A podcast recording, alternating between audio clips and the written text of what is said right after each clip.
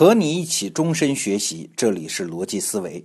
昨天我们说到，观察权力这个东西，我们不能只看舞台上表演的那些角色，还要透过这些角色看到他们背后的权力基础。这让我想起来考古界近年来的一些新结论，就是埃及的金字塔，它到底是怎么建造的嘞？过去一般都认为啊，金字塔是古埃及法老拿着鞭子赶着几十万奴隶建造的，没日没夜的干了几十年。这种说法是来自于希罗多德的历史。可这事儿啊，真的架不住细想。希罗多德是啥时候人呢？古希腊人，距今两千多年。可是他到埃及看到金字塔的时候，距离金字塔建造有多少年呢？嘿嘿，也是两千多年。也就是说，他说金字塔和我们说他古希腊那个时候的事儿是差不多的。那记载的准确性有多少？您就想去吧。最近几十年的考古发现提出了一个违背我们常识的结论：建造金字塔的根本就不是奴隶，而是一般的自由民。一九九零年的时候啊，考古学家发现了一处遗址，距离金字塔不远。他们推断这就是当年建造金字塔的工人的墓地。在这个遗址中发现了好多证据，比如说，很多人呢在生前都有证据证明啊，他们接受了很好的治疗，甚至是很复杂的骨科手术。很明显啊，如果是奴隶，奴隶主不可能为他提供那么昂贵的治疗。还有大量的妇女和儿童的骨头也在这儿被发现，这说明当时的工人是和妻子和孩子住在一起的，这明显也不是奴隶的生活方式啊。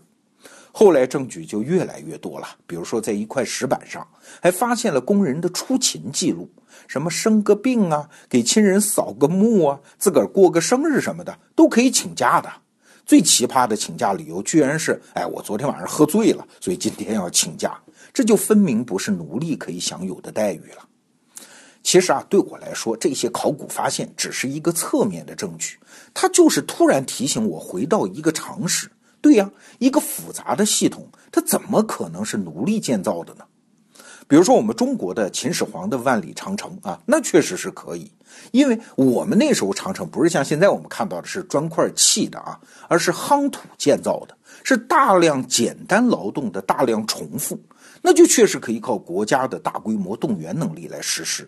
但是金字塔完全不一样。要知道，金字塔不是一个实心的建筑啊，不是我们外面看上去那个简单的四棱锥啊，它是法老的坟墓啊，其中有主墓室、副墓室，有墓道，那么大重量的石头压在上面，那可不是一件好玩的事儿啊。如果力学结构设计有偏差，整体结构都可能走形，甚至是塌方，更别说屹立四千多年。设计还只是第一步喽，那工程就更复杂了。我就拿最简单的石块开采来说啊，在那个时代的难度超乎想象，因为当时没有任何自动机械啊，甚至连铁器都没有啊。要开采几吨重的石块咋办呢？哎，现在猜想是这样，就是在石头上用柴火堆出一个大概的形状，然后用火烧，等烧到一定程度之后呢，在上面泼水，迅速降温，就是利用热胀冷缩的原理。让石质变脆，然后工人们再一点一点的把它敲开。这个过程开采一块石头要重复好多次，然后才能把石头开采出来。然后还有远距离的运输嘞，还要把它堆成一个巨大的锥形嘞，是怎么做到的？虽然到现在关于金字塔是怎么建造的工程细节，基本上还是科学家们的推测啊。但是有一点是肯定的，只要它不是外星人建的。它就一定是一个极其复杂的系统工程，复杂到需要大规模的主动协作，需要每一个参与工程的人自觉自愿，需要每一个岗位上的人尽其所能的想方设法克服一个又一个工程上的难题。哎，这就说到这个事儿给我的启发了：自由是创造的前提，这个道理大家都懂吧？哎，但是解释历史的时候，我们往往又会忘记这个规律。比如说，美国南北战争之前，为什么南方是奴隶制，北方是自由民呢？最根本的原因不是当事人争论的那些观念上、道德上的理由，根本的原因就是南方经济的基础是棉花，不需要大规模复杂的自由协作，把奴隶驱赶到棉田里就可以生产啊。而北方经济的基础呢是工业，事实上它也不可能用奴隶啊。我可以想象一个场景啊，假设你是一个工厂主，现在免费给你十万个奴隶，就算他们老老实实的听你指挥，但是请注意，他是奴隶，所以他没有丝毫劳动的意愿，他只是也不反抗而已。那请问你怎么让他学会在一个工厂的流水线上工作嘞？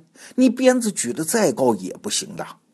越复杂的事儿，就越需要有尊严、有自由的人。话说吴伯凡老师在《博凡日之路》这个专栏里提到一本书，叫《清单革命》啊，里面就说到世界上的事儿分三种，一种是简单的事儿，比如造汽车啊，汽车很复杂呀，但是因为只要按图纸生产，确定性很强，所以还算是简单了。那第二种是复杂的事儿，比如造火箭啊，各个系统必须精密配合，出不得半点的差错。那第三种呢是超级复杂的事儿，比如说教育孩子。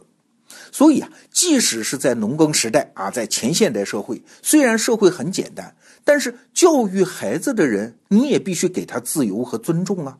你能想象你是用奴隶来教育你的孩子吗？这是超级复杂的事儿。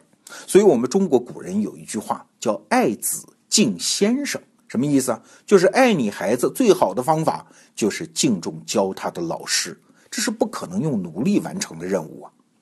就拿我们公司来说啊，我们的天猫店啊，生意也不大，就一个小伙子在管，他懂的那些东西，我们其他人都不懂了，更别说管理他。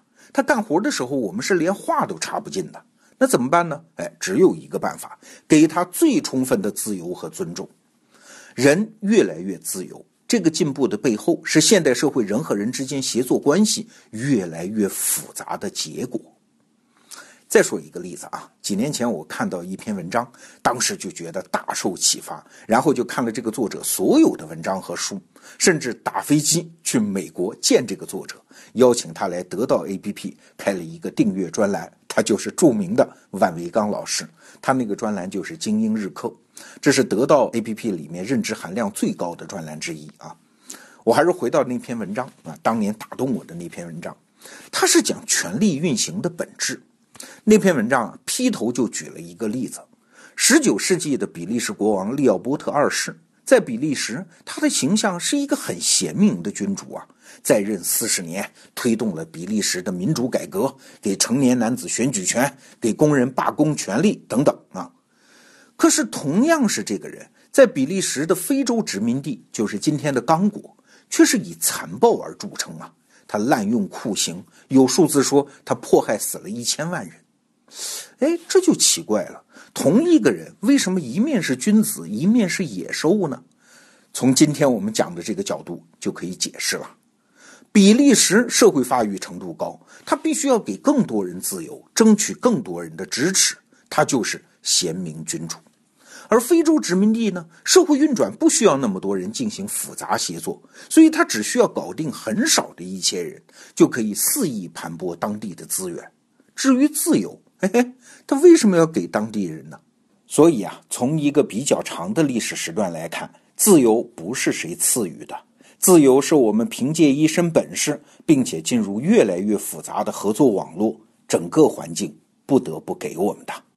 刚才啊，我提到的那篇万维刚老师的文章，您可以在得到 APP 的首页找到今日学习页面，滑动到本期节目的下方阅读，或者您直接到万维钢精英日课的订阅专栏里，也可以免费看到它。